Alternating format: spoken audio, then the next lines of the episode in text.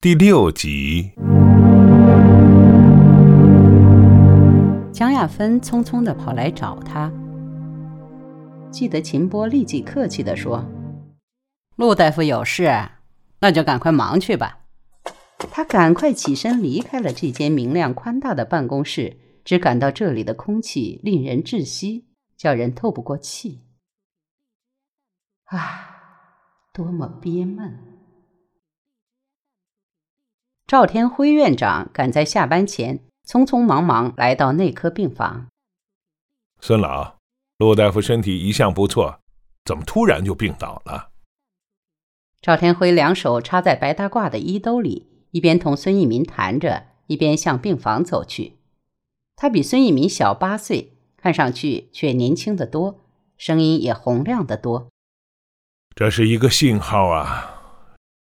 赵天辉摇摇头，又说：“中年大夫是我们医院的骨干力量，工作上担子重，生活负担也最重，身体素质一年不如一年，长此以往，一个个病倒了。”你这位主任，我这个院长就没法办了。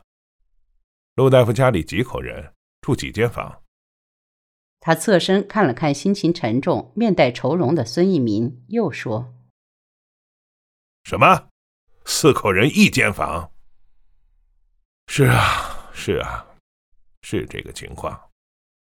工资呢？工资多少？五十六块半。你看，你看。”难怪人家说拿手术刀的不如拿剃头刀的，真是一点不假。嗯，去年调工资怎么没给他调？僧多粥少，调不过来。孙一民冷冷地说：“哎，真是个问题呀，孙老，我看你就和支部的同志商量一下，在眼科搞个中年大夫的调查。”他们的工作情况、收入情况、生活情况，还有住房情况，搞个材料给我。这有用吗？我记得这种材料，开科学大会的时候就让写过，交上去不也就完了？孙一鸣客气的反驳着，眼睛看着地面，不看身边的人。孙老，你就不要带头发牢骚了嘛！有个材料总比没有材料好。我拿了它去找市委、找卫生部去，见庙就烧香，见神就磕头，求爷爷告奶奶，也要把这张状子递上去。中央三令五申要珍惜人才，落实知识分子政策，改善科技人员待遇，总不能到了下边就变成一句空话吧？天天还传达市委开会的精神，要重视中年干部。我还是相信有办法的。会解决的。赵天辉挽着孙一民的手臂，跨进陆文婷的病房，才停了话头。傅家杰早已站了起来，赵天辉冲他挥了挥手，就一直走进床边，弯下腰去端详着病人的脸色，又从值班大夫手上接过病历。这时他已经丢掉院长的身份，进入大夫的角色。赵天辉是国内著名的胸科专家。全国解放时，他在国外学成归来，以自己精湛的医术服务于新生的人民共和国。他的政治热情很高，五十年代中期就被视为又红又专的典范。入了党，后来又被任命为院长。自从担任了这个行政职务，一大堆行政管理事务和会议压下来，使他除了参加重要的会诊。就很少有机会接触病人了。那十年住牛棚、扫院子，自然谈不上发挥他的专长。这三年又处在拨乱反正的特殊历史时期，身为一院之长，每天处理成堆的问题，根本没有时间和精力上手术台了。现在赵院长亲自来到病房，显然是为陆大夫看病来了。内科病房的大夫都被吸引了出来，在他身后围了一圈，悄悄地观摩他的临床诊断。然而，他似乎有些令人失望。他看完病房记录和心电图记录，又看了看心电监视仪的荧光屏，只嘱咐要继续密切监视心电变化，防止出现合并症，就回头问孙一民：“他爱人来了吗？”孙一民把傅家杰拉到前边来做了介绍，赵天辉才知道他原来就是陆大夫的爱人。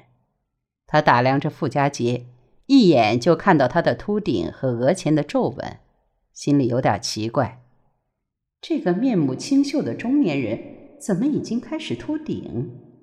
看来他不大会保养身体，当然也就不会知道怎样爱护自己的妻子。你要多辛苦了。赵天辉握了握他的手，说：“陆大夫需要绝对静卧，不能让他动，大小便、翻身都要人，应该二十四小时都有专人护理。你在哪儿工作？需要跟你们单位领导讲一讲，这几天你不能上班了。当然，你一个人也不行，还得有人替你。你们家还有什么人没有？”傅家杰摇摇头说：“有两个孩子。”都还小。赵天辉回头问孙一民：“眼科能不能抽人值班啊？”一天两天当然是可以的，长期值下去，人力就安排不过来了。孙一民说：“先顾眼前吧。”赵天辉又回头凝望着陆文婷苍白的瘦脸，心里简直不能明白。这个以精力旺盛著名的小陆大夫，怎么突然间就病成这样？他脑子里闪过一个念头：会不会是给焦副部长做手术，心里过于紧张了？不可能呀！陆大夫不是一个新手，即使是个新手，也很少发生因手术时精神负担过重导致心肌梗塞，更何况……心肌梗塞的发病常常来得很突然，不一定有什么诱发因素。他想排除这种念头，但是不行。不知为什么，焦副部长的手术和陆大夫的病总是搅在一起，好像有什么必然的联系。他甚至有些后悔当初不该竭力推荐他，而且事实上。那位副部长夫人从一开始就不愿意让他做手术。赵院长，我想问一下，陆大夫是副主任吗？那天陆文婷走后，秦波就是这样提出问题的。不是。那么他是主治大夫吗？不是。是党员吧？也不是。我的同志哦。秦波不大客气地说：“我们都是共产党员，恕我直言，让一个普普通通的大夫来给焦部长动手术，这是不是有些考虑不周啊？”他的话被焦成思手杖独独戳地的声音打断了。焦副部长把头扭向他夫人这边，生气地说：“秦波，你说些什么？”听医院的安排吗？谁做不都一样？秦波并不屈服，他向焦成思开起连珠炮来。老焦，我就不赞成你这种无所谓的态度，这是对自己的眼睛不负责嘛！身体是革命的本钱，我们要对革命负责，对党负责。眼看老首长两口子要开战，赵天辉不得不过来劝解。他笑道：“秦波同志。”请你相信我们，陆大夫虽然只是一个普通的大夫，却是我们眼科的一把好刀。他做白内障手术是很有把握的，请放心吧。不是我不放心，赵院长，也不是我替老焦考虑过多。秦波叹口气说：“唉，我在干校的时候有个老同志，也是白内障，当时。”不准他回北京，就在当地一个小医院开刀，结果手术没做完，眼珠掉出来了。赵院长，老焦被四人帮关了七年，刚出来工作不久，他可不能没有眼睛啊！不会的，秦波同志，我们医院很少有这样的事故。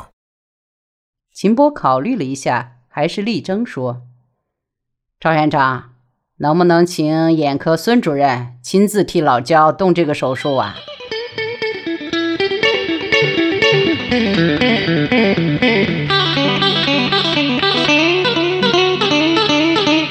Música